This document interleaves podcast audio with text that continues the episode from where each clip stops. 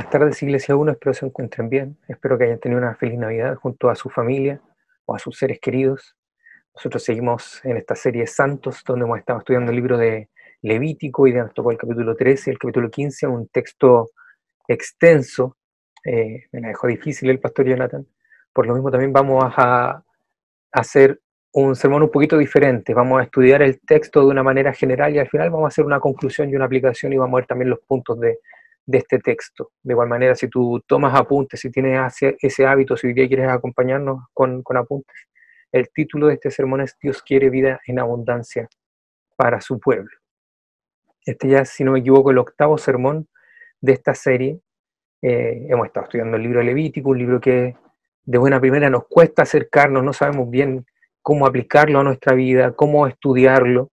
Así que de una manera muy sencilla hemos visto cómo este libro es básicamente un manual, un manual que Dios entrega a los sacerdotes y al pueblo de Israel para que sepan cómo realizar una adoración aceptable a Dios.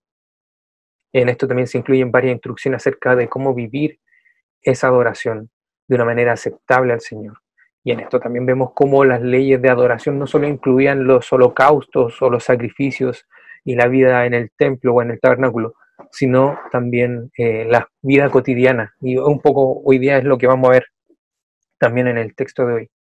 Otras cosas que hemos ido viendo y aprendiendo con respecto a este libro es que no hay posibilidad alguna de tener comunión con Dios a menos que sea sobre la base de un sacrificio por el pecado. Y esto le, le llamábamos propiciación, el entender que tengo una deuda con Dios que debe ser pagada con sangre, pero que no va a ser mi vida la que va a ser entregada, sino que va a ser un sacrificio. Alguien va a pagar por mí.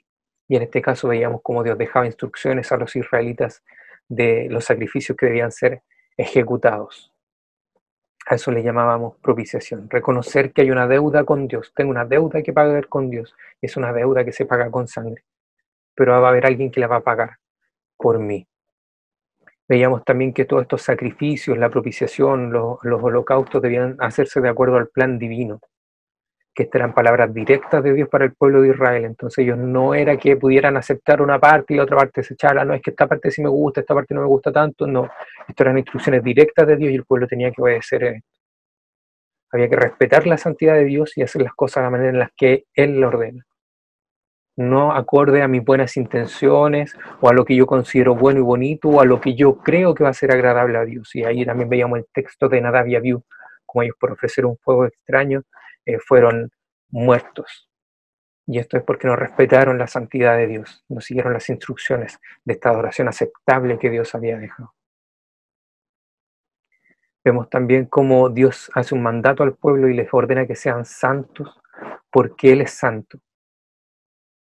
Así que vemos cómo también Dios exige del pueblo que busquen la santidad y que busquen vivir acorde al carácter de su Dios. Y en esto también veíamos cómo la santidad y la comunión con Dios involucra la entrega de la totalidad de la vida.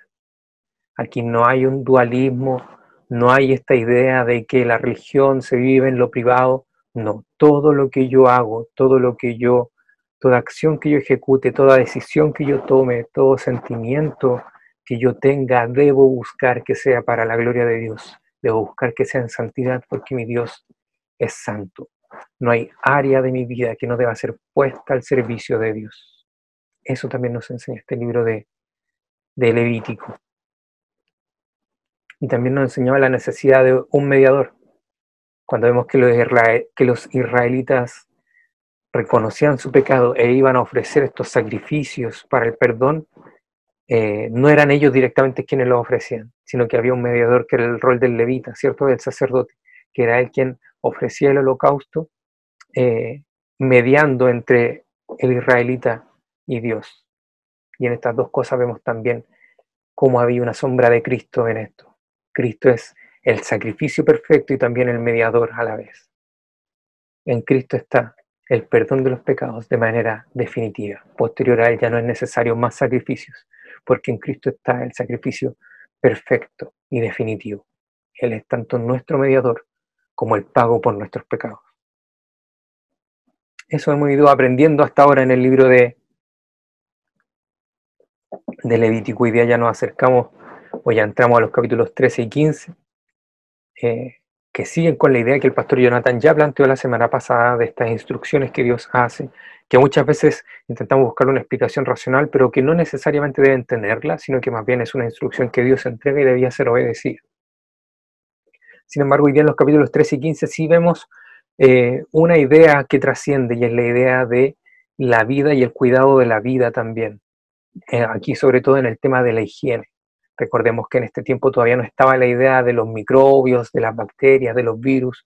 Esto es algo que ya se va descubriendo posteriormente, eh, mucho más adelante en la historia. Pero aún así Dios cuida de su pueblo en esto y le da instrucciones para que ellos también puedan cuidarse de esto. Así que vemos cómo este cuidado de la vida, tanto personal como del prójimo, es también algo que va en adoración a Dios.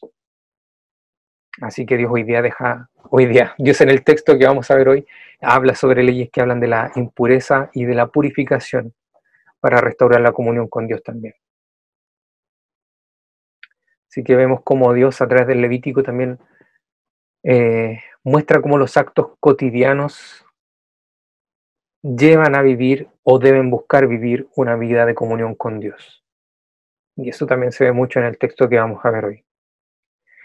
Eh, a modo introductorio, ya con respecto a los capítulos 13 y 15, lo que estamos viendo, lo que acaba de leer el pastor Jonathan hace poquito rato atrás, es como Dios deja instrucciones a los sacerdotes a modo de instrucciones médicas o, procedimientos médicos que ellos debían adoptar para examinar a las personas que exhibían diferentes enfermedades a la piel y ellos debían, los sacerdotes, efectuar un diagnóstico, no de una manera intuitiva, no así como por pincada, no, no así como de qué color está, así ya no, ven mañana, ah". no, no se trata de eso. Ellos tenían instrucciones claras y un procedimiento que seguir ante estas enfermedades que se podían presentar. Así que ellos tenían que de una manera racional, pero también esta racionalidad en obediencia a Dios, efectuar un riguroso examen a las personas para poder diagnosticarlas de manera correcta. Por tanto, vemos que tanto la racionalidad como la religión, me cuesta un poco a mí tratar estas cosas de manera separada, eh, pero es para que lo entendamos de mejor manera, no son eh, esferas distantes una de la otra, sino que para el pueblo de Dios van de la mano. Un acto racional, un diagnóstico de manera racional es también un, diagnóstico eh, exhaustivo, un diagnóstico cuidadoso que se efectuaba en este caso por parte de los levitas, era también un acto de adoración a Dios. Ya entrando al texto, vemos en el capítulo 13 eh, básicamente dos temas grandes. Uno es el tema de la piel y otro es el tema de la ropa.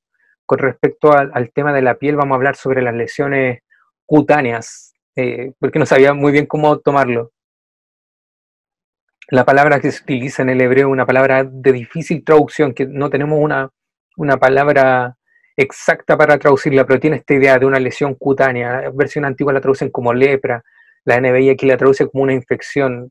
Muy bien como la traduce la NBI, porque da a entenderlo de mucho mejor manera. Pero yo me voy a referir a esto de, manera más general como lesiones cutáneas en el cuerpo. Y esto es lo que vemos en el capítulo 13. Y se tratan seis casos distintos. Eh, las erupciones, las manchas, eh, quemaduras, unas infecciones en la cabeza o en la barba, las manchas en la piel eh, y la calvicie también. Estos son más o menos los, tópicos que, por los que está separado este capítulo 13. Y aquí se, se, le da la instrucción al sacerdote de que él tenía que diagnosticar de inmediato como infeccioso los casos que no daban lugar a duda y esa persona que era declarada como infecciosa era declarada impura. Pero por otro lado, si el sacerdote estaba inseguro, la orden era encerrar o poner en cuarentena a la persona por siete días. Si después de ese lapso eh, la llaga no se hubiera extendido, la volvería a encerrar por otros siete días. Si después la enfermedad no se hubiera extendido, el sacerdote lo declaraba limpio. Pero si la enfermedad o esta mancha se extendía o esta erupción se extendía, lo declaraba impuro. Por otro lado, si, esta, si en esta mancha o en esta herida la carne se veía viva, lo declaraba impuro. pues era una infección crónica, nos dice aquí la NBI. Y cuando la carne que estaba viva eh, se volvía blanca, o sea, si la herida se secaba, sería declarado limpio. En el caso de las quemaduras, si no se hubiera extendido después de los siete días, sería declarado limpio. Pero si esta herida se infectaba, esta persona era declarada impura. Por otro lado, en cuanto a la calvicie, si era de manera natural, no era una señal de impureza. Pero si en la calva aparecía alguna llaga rojiza, una mancha o una enfermedad costrosa, entonces esta persona tenía que ir donde el sacerdote y examinarse. Y si era diagnosticado como infectado, esta persona quedaba impura. Aquí esto nos asemeja mucho al, tema de la tiña, como lo conocemos nosotros hoy día, una enfermedad o menos similar. Podemos, se cree que puede haber sido algo similar.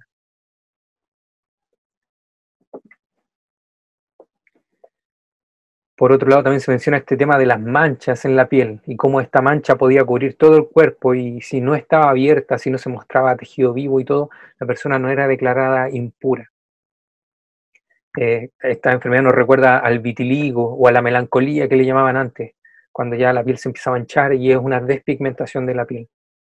Eso no hacía a la persona impura.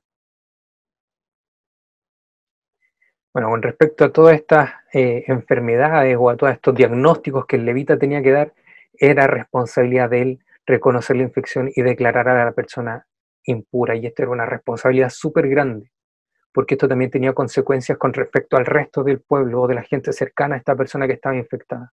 Entonces, por eso que ante la duda lo mejor era encerrarlo y mantenerlo en cuarentena. Veamos cómo esto evoluciona. Si esto no empeora, sino que tiende a sanar, eh, esta persona va a ser declarada eh, limpia, pero si esto empeora, tú tienes que ser declarado impuro y tienes que ser apartado de la comunión, de la comunidad. Entonces aquí los sacerdotes también, o, lo que Dios le dice aquí a los sacerdotes que es una advertencia de que no tomaran decisiones demasiado rápido, que no tomaran decisiones a la ligera, porque esto podían ser enfermedades serias. Si hay dudas, debes aislarlo por siete días, le dice. Después de siete días, si te quedan dudas, debes aislarlo nuevamente. Si no se ha extendido la enfermedad durante los siete días, el sacerdote debe declararlo limpio. Algo muy curioso de esta eh, normativa que Dios le presenta aquí a los, a los levitas es que no hay registro de que otra cultura lo tuviese en ese tiempo. Al parecer estas instrucciones que Dios le da al pueblo de Israel es la primera vez que se aplicaba esto en la historia. El cuidar no solo de el enfermo, en el sentido de ponerlo en cuarentena, sino también del resto de la población al aislar lo que pareciese ser un foco de infección. Con esto se evitaba que la infección se transmitiera y que el resto del pueblo se enfermara también, a modo de pandemia, como nos tocó a nosotros en este tiempo.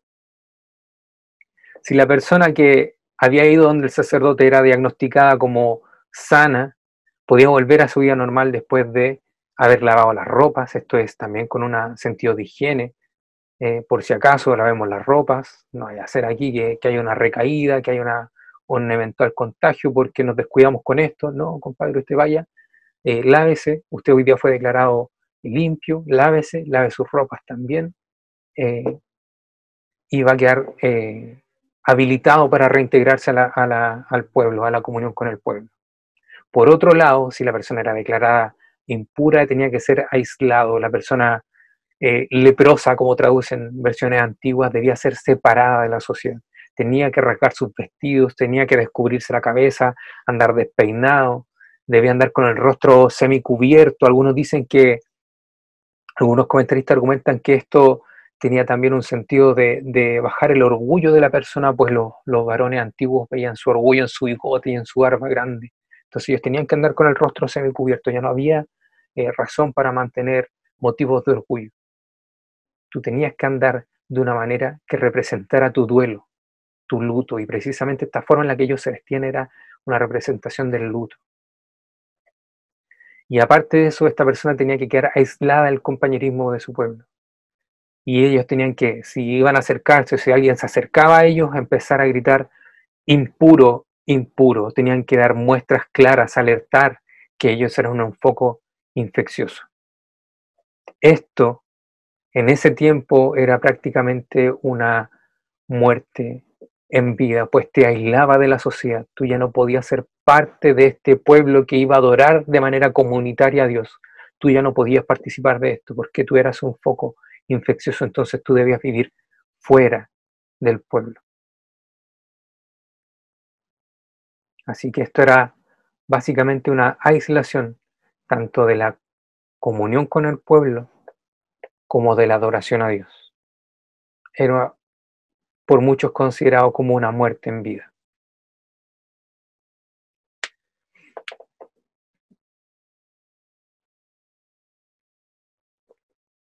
Era una forma también de, tener un control higiénico de las enfermedades que se iban levantando entre el pueblo. Y aquí había una gran preocupación por el lado sanitario, pero también por el lado de la santidad. Y el libro de Levítico nos permite también ver cómo, eh, si no me equivoco lo mencionaba al comienzo, Dios también le ilustra al pueblo a través de actividades cotidianas cómo lo impuro no puede tener comunión con lo santo. Y eso ellos también lo veían en esto. Esta persona no solo era aislada de la comunión del pueblo por un tema higiénico, sino también porque él era, él era la representación de lo impuro. Y este era un pueblo que era santo y que servía a un Dios santo. Así que entre ellos no debía haber comunión tampoco. Esto les servía a los israelitas para ir comprendiendo cómo su pecado también les impedía tener comunión plena y perfecta con Dios.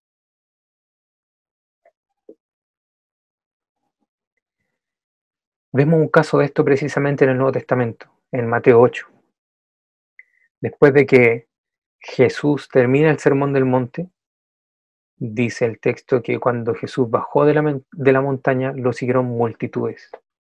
Y un hombre que tenía lepra se le acercó y se arrodilló, arrodilló delante de él y le dijo, Señor, si quieres, puedes limpiarme.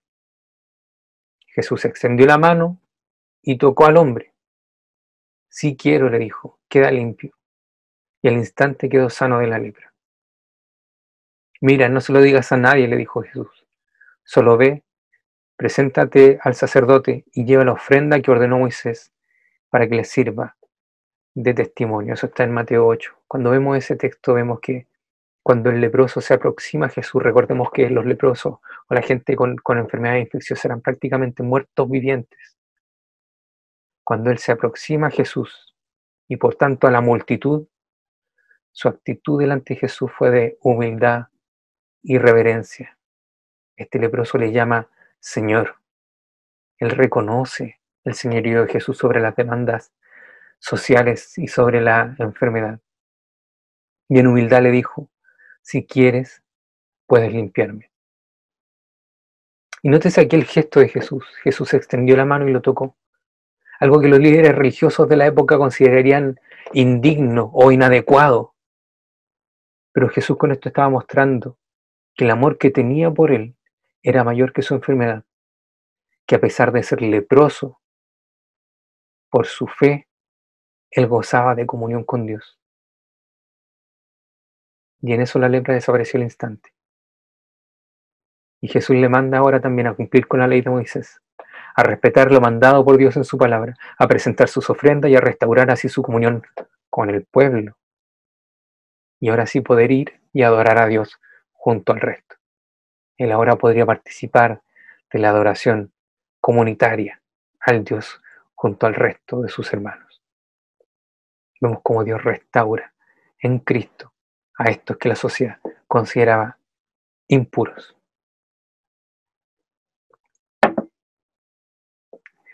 También nos muestra este capítulo el tema de las manchas en la ropa y esto también tiene un sentido higiénico y un sentido sanitario. Muchas veces, muchas veces la gente en ese tiempo no tenía mucha ropa y debía usar la ropa que tenía por varios días, en ocasiones sin lavarla. Recordemos que ellos estaban en el desierto, no tenían acceso al agua tan fácilmente como nosotros hoy.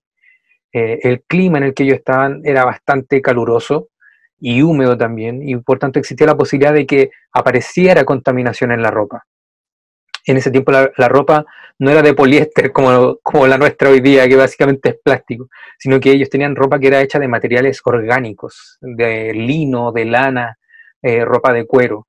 Así que probablemente estas manchas en la ropa que menciona la, la NBI eran hongos que aparecían en la ropa. Y estos hongos podían causar también graves enfermedades. Por ejemplo, si llegasen a ser ingeridos, podrían haber tenido una reacción eh, tóxica en el estómago o podrían haber generado también una infección estomacal. Por eso también esto es de cuidado y es necesario que la persona que detecta esto lo lleve delante del sacerdote para que pueda ser inspeccionado. Si la vestidura tenía una mancha verdosa o rojiza, el sacerdote pondría la ropa fuera de uso por siete días. Y vemos cómo sigue más o menos la misma lógica que hacía con los enfermos. Ante la duda, mejor prevengamos. Que la ropa era puesta en cuarentena. Si al séptimo día eh, esta mancha se, se había extendido, esta ropa era declarada infecciosa y la ropa debía quemarse. Si la plaga no se hubiera extendido, el vestido debía ser lavado y aislado durante siete días más. Por si acaso, lavémoslo y dejémoslo aquí, en observaciones, ¿ah? como cuando uno lo deja en observación en el doctor.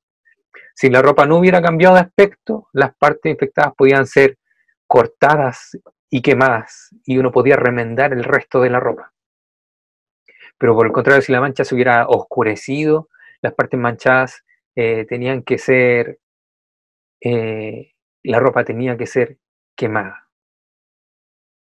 Por otro lado, si la mancha, o sea, al lavar la ropa la mancha desaparecía, la vestimenta se lavaba nuevo y era declarada limpia. Vemos como también en esto hay un cuidado higiénico, eh, sanitario del pueblo de Israel. Y vemos en esto también una diferencia con los otros pueblos de aquella época. En los otros pueblos, cuando una infección se levantaba, terminaba por contaminar a gran parte de la población y muchas muertes se producían pero con, estas leyes que Dios entregaba al pueblo de Israel era diferente. Había una contención de la enfermedad y una protección de la comunidad en esto. Nos pudiese parecer tal vez una, una instrucción un tanto cruel el tener que aislar a alguien fuera de, de, la comunión de la gente, pero en ese momento era necesario hacerlo, porque no tenían los tratamientos médicos que nosotros sí tenemos el día de hoy. Y aún así, nosotros seguimos estando o teniendo que aplicar cuarentena. El coronavirus nos lo ha mostrado de esa manera. A pesar de toda la tecnología con la que gozamos hoy día, de todos los avances médicos que han habido, todavía la cuarentena es un método efectivo de contención de enfermedades. Eso era precisamente lo que se mostraba aquí. Por otro lado, pasando ya al capítulo 15,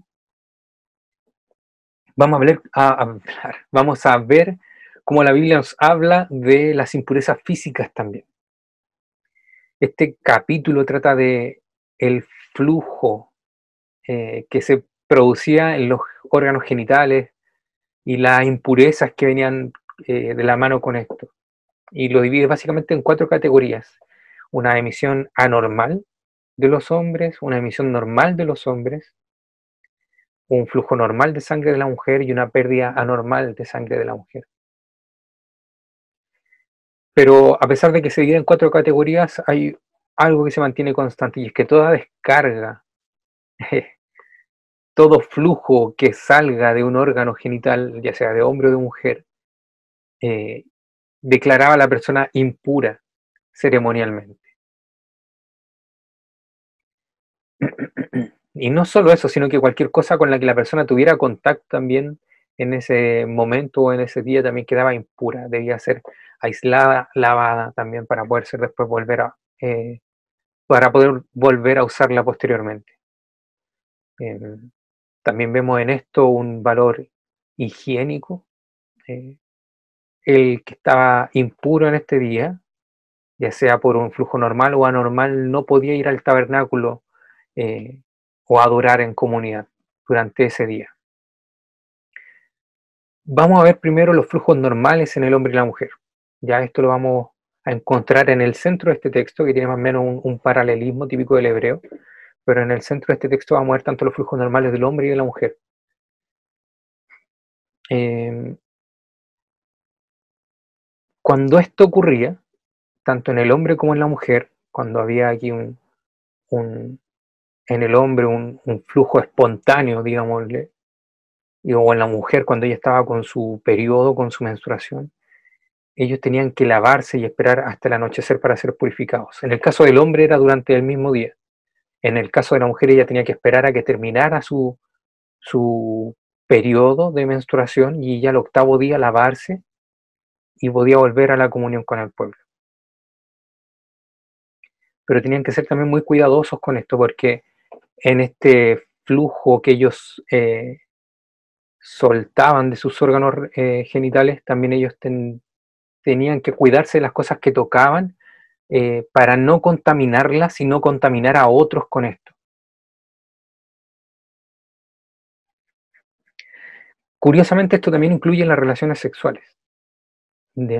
Algunos argumentan que, ¿por qué? O algunos se preguntan, ¿por qué esto incluye la relación sexual si sabemos que el sexo no es pecado, el sexo es bueno, Dios lo ha mandado y es algo sano y hermoso que Dios ha, creado?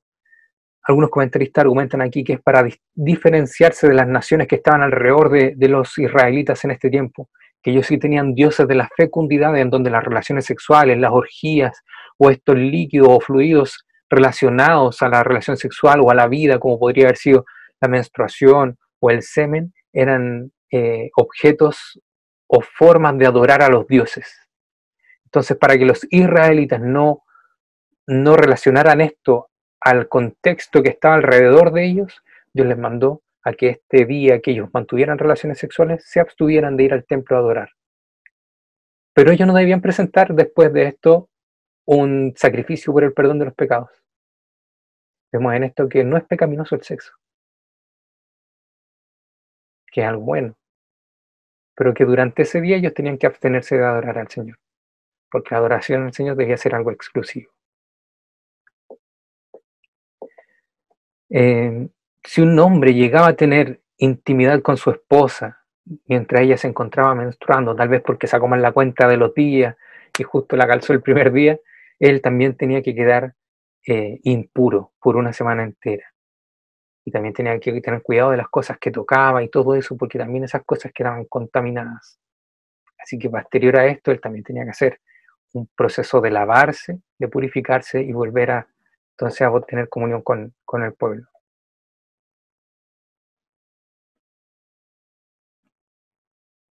En cuanto a por qué la mujer es aislada o, apartada de la comunión con el resto del pueblo cuando ella está con su periodo, hay un cuidado aquí muy lindo que Dios hace con respecto a ellas. Recordemos que en ese tiempo las cosas no eran tan sencillas como ahora. Si tú querías hacer un pollo, no era sacarlo del, refrigerador, descongelarlo en el microondas y tirarlo a la olla con la, con la cocina. Era mucho más difícil. Había que pescar el pájaro, desplumarlo por completo, había que hacer todo un procedimiento para poder llegar a cocinarlo, incluso había que hacer fuego para poder llegar a cocinar el, pájaro. Entonces la vida de ese tiempo era muy compleja y de mucho trabajo. Entonces en esto, aparte de ver también una preocupación sanitaria de Dios por su pueblo, también vemos un cuidado especial que Él tiene por la mujer. Hay algunas mujeres que en su ciclo menstrual de verdad que la pasan mal, tienen dolores de cabeza, eh, malestares físicos, alteraciones del ánimo. Entonces, ante estos malestares, que ella siguiera trabajando al ritmo de lo que se hacían las cosas en ese momento era algo, eh, no, no, era algo que de verdad no le iba a beneficiar, por el contrario, le iba a ser una carga más. Así que cuando las mujeres estaban en su periodo, en un sentido de cuidar Dios también de ellas, les pedía que se eh, aislaran durante este tiempo. Ya les dije, esto no era considerado pecado y al terminar su menstruación no tenían que presentar un sacrificio por el perdón de los pecados, ya simplemente tenían que lavarse y purificarse. Pero durante este tiempo la comunidad que, la, que vivía alrededor de ella tenía que preocuparse de ella y preocuparse también de llevar a cabo las labores que a ella le correspondían. Vemos en esto como hay un cuidado especial de la mujer en ese tiempo. en cuanto a los flujos anormales en el hombre y la mujer, vemos que aquí tampoco es que eh, las cosas sean al lote, sino que también hay una legislación, una ley o unas instrucciones claras que son decretadas sobre lo que el sacerdote va a considerar como seguro o limpio y lo que va a considerar impuro. Y esto también por un cuidado sanitario de la comunidad. Así que el sacerdote tenía que considerar como impuro todo aquello que había estado en contacto con la persona afectada, a fin de evitar que por un descuido probablemente se tornase también una fuente secundaria de infección. El sacerdote tenía que ser cuidadoso y la persona tenía que ser responsable en esto. Aquí se nos habla de eh, los flujos del hombre y de la mujer. En cuanto al hombre se habla ahí de un flujo de sus genitales que es anormal. La NBI aquí en una parte traduce que incluso era un flujo que, podía como taponear, como tapar ahí el, órgano reproductor del hombre. Y en cuanto a la mujer se refiere a un flujo de sangre eh, anormal, un flujo de, de sangre que no era el de su menstruación.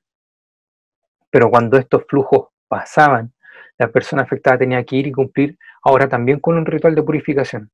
Ellos después de que se sanaban tenían que esperar siete días, debían lavarse y en el octavo día presentar un sacrificio designado.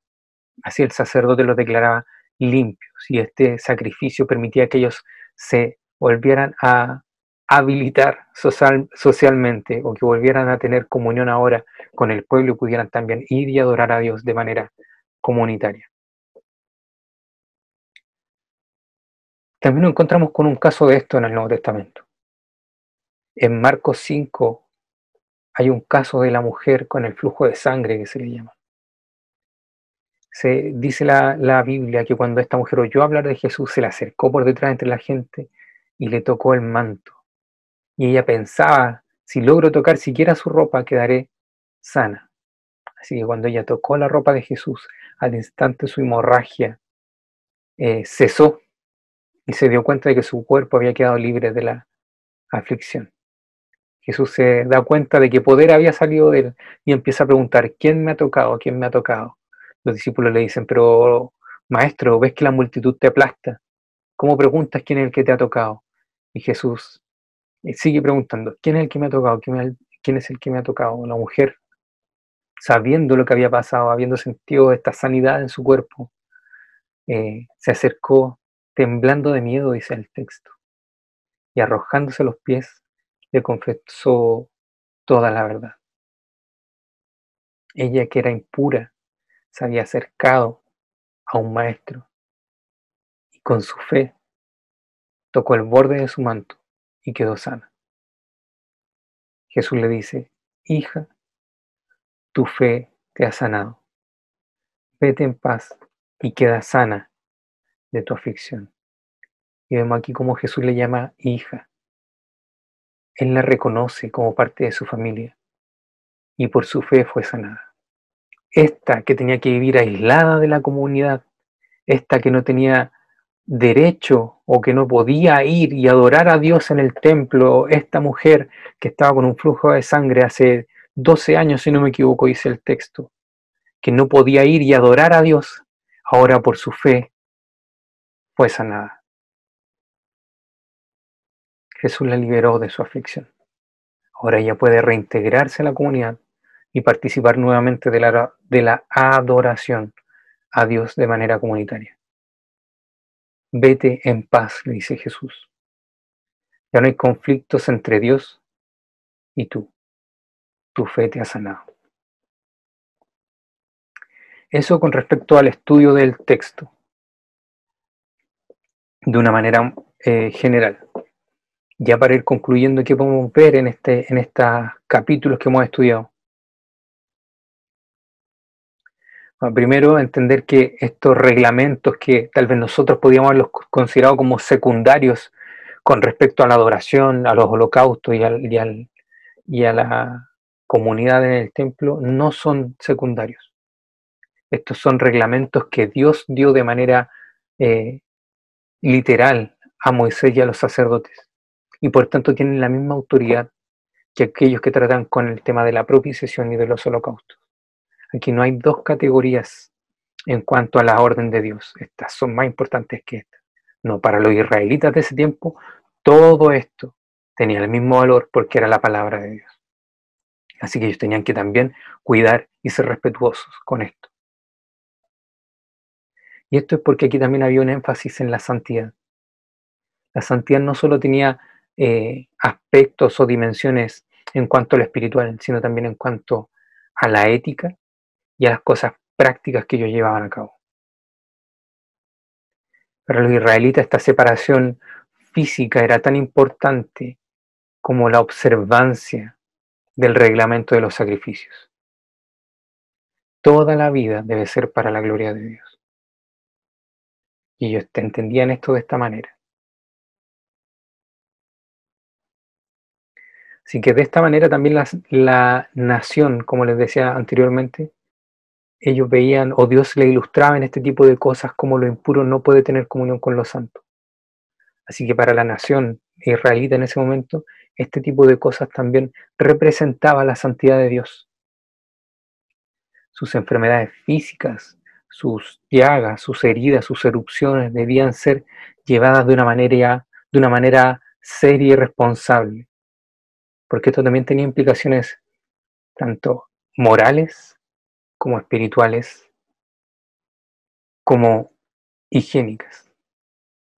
Y aquí vemos cómo este texto no solo habla de la, de la salud, sino también de la adoración. Adoración no era solo ir al templo a ofrecer sacrificios. Adoración era también obedecer la palabra de Dios, aún en estas cosas. Toda la vida del israelita era una vida de adoración a Dios.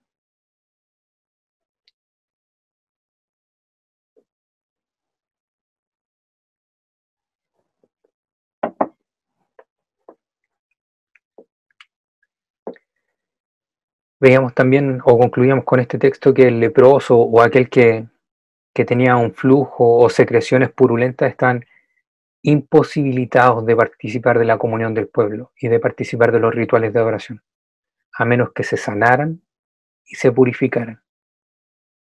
Ellos tenían que pasar por ese proceso. Ellos tenían que ser declarados limpios nuevamente para poder adorar a Dios. Pero mientras esto no ocurriera, tanto los leprosos o la gente con infecciones en la piel, como aquellos que tenían eh, secreciones purulentas o aquellos que estaban con flujos anormales, ellos eran aislados de la comunión del pueblo e imposibilitados de ir al templo a adorar a Dios. Ellos eran muertos vivientes. Ya no podían adorar a Dios ni participar de la comunión del pueblo. Y en esto quiero que entendamos que en ese mismo estado nos encontrábamos nosotros. Dios es un Dios santo y nosotros antes de conocerle estábamos corrompidos y esclavos del pecado y no podíamos tener comunión con Él.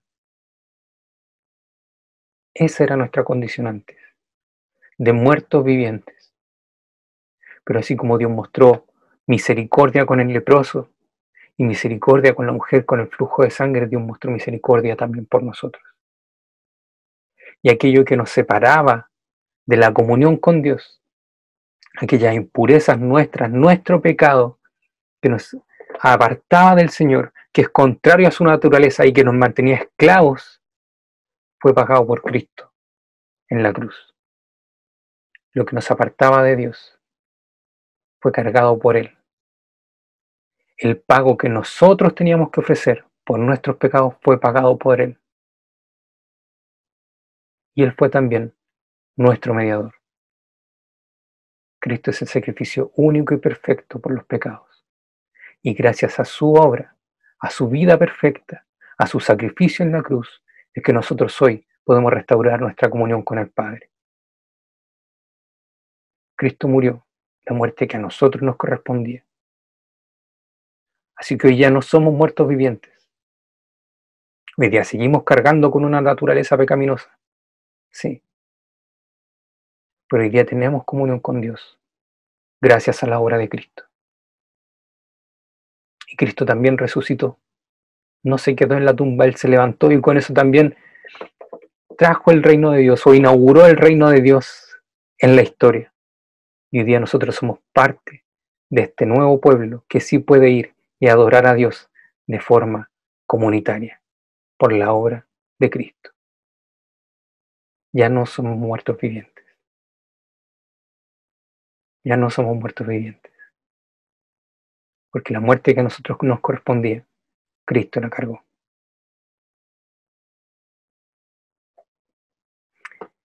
Oremos para que nuestro Señor vuelva pronto y podamos vivir conforme a su reino. En cuanto a la aplicación de este texto, quiero que veamos dos cosas y estos son dos puntos que vamos a tratar el día de hoy de manera muy breve. La primera, eh, el primer punto que vamos a ver el día de hoy es que la obediencia es adoración a Dios. Y en esto quiero que se imaginen lo difícil que debe haber sido para los israelitas el descubrirse una manchita, el descubrirse un grano, el descubrirse una herida que no sanaba. La tentación que ellos tienen que haber tenido de ocultarla, de taparla, de ponerse una, una cuestión manga larga ¿no? ¿no es cierto? O de un poquito de venda por aquí, un poquito de venda por allá, que no se note. Eso debe haber sido una tentación muy grande porque ellos sabían las consecuencias que venían si es que esto era algo infeccioso. O lo mismo con la gente que tenía estos flujos anormales en sus genitales. Era muy fácil esconderlo tal vez. Y ellos pueden haber tenido esta tentación de manera muy grande. Porque ellos tal vez pueden haber tenido este temor de ser excluidos socialmente, de no poder acercarse nuevamente al templo. Pero aquí vemos un principio que está a lo largo de toda la Biblia. Y que de hecho Samuel se lo presenta al rey Saúl en una ocasión. Le dice, ¿qué le agrada más al Señor? ¿Que se le ofrezcan holocaustos y sacrificios? ¿O que se obedezca lo que Él dice? El obedecer vale más que el sacrificio y el prestar atención más que la grasa de los carneros. Los israelitas cuando se encontraban en estas situaciones veían que su obediencia a Dios, a pesar de las consecuencias sociales que esto podría haber tenido, era también una forma de adorarle, pues era obedecer lo que le había mandado. Así que aquí está nuestro primer punto. Nuestra obediencia es también adoración a Dios. ¿Cómo está nuestra obediencia hoy día? ¿Cómo está nuestra lucha con el pecado? ¿Cómo está nuestro buscar de Dios, de conocer más de Él, de conocer más de su palabra? no solo para guardarlo aquí, sino para llevarlo al corazón y que eso dirija nuestra vida. Nuestra obediencia es también adoración a Dios. Y lo segundo que quiero que veamos hoy es que nuestra responsabilidad individual tiene también consecuencias comunitarias. Este es el segundo punto. Nuestra responsabilidad individual tiene también consecuencias comunitarias. Cuando Dios da estas instrucciones, Moisés y Aarón eran los encargados de enseñar esto al pueblo, pero el pueblo era responsable de llevar esto a cabo. Ellos tenían que transmitirlo, pero el pueblo era responsable de llevar esto a cabo. El pueblo era en esto un agente activo en la prevención de enfermedades y en la búsqueda de la comunión con Dios. El hecho de que algunos de ellos hubiese llegado a guardar silencio con respecto a una infección podría haber tenido consecuencias desastrosas para sus cercanos. Podría haber infectado a una gran cantidad de personas provocando que finalmente además de enfermarlos, ellos también fuesen aislados de la comunidad y de la adoración a Dios.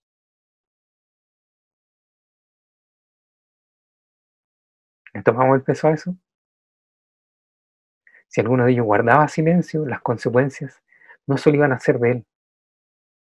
Si alguno se quedaba callado con su infección, él iba a hacer que otros se infectaran y su pecado iba a tener consecuencias comunitarias. De igual manera es necesario que entendamos que las consecuencias de nuestro pecado no nos afectan solo a nosotros, sino que dañan también a nuestros cercanos. En algunos casos vamos a herirlos, en otros los haremos tropezar, en algunos incluso los vamos a transformar en cómplices de nuestro pecado. Pero ten por seguro que si no te arrepientes y buscas al Señor, vas a terminar dañando a quienes están alrededor tuyo. Tu pecado tiene consecuencias comunitarias. Así que por amor a tu prójimo, por amor a tu prójimo, no dejes que tu pecado florezca. No le des espacio para que siga creciendo. Busca ayuda. Atrévete a enfrentar tu pecado. Si no puedes solo, busca ayuda y confía en que Cristo ya pagó por eso. Y hoy tu comunión con Dios está restaurada por los méritos de Jesús.